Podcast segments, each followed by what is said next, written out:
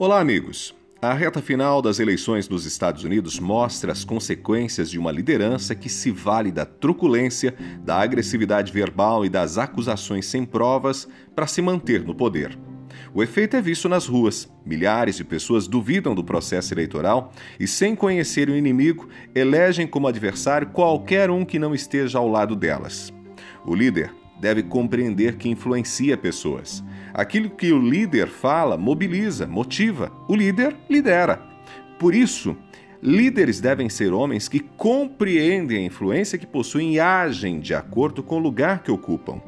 Donald Trump, ao esbravejar, ao denunciar sem provas, ao se dizer roubado nas eleições, ao fazer isso, incendeia o país, mobiliza seus seguidores mais radicais e coloca a nação em risco, coloca a democracia em risco.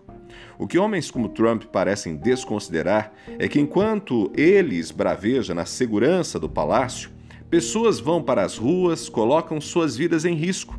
Pessoas inocentes podem ser feridas, mortas. Entenda, caro ouvinte, ainda que houvesse de fato uma conspiração contra Trump, tanto ele quanto os supostos conspiradores estão protegidos. As únicas pessoas reais que se machucam, que se ferem, são as pessoas comuns, os cidadãos que trabalham, que têm suas famílias em casa, que colocam a vida em risco para brigar por algo que talvez não passe de uma mentira elaborada por alguém que não quer abrir mão do poder. Há um princípio bíblico que os líderes não poderiam perder de vista.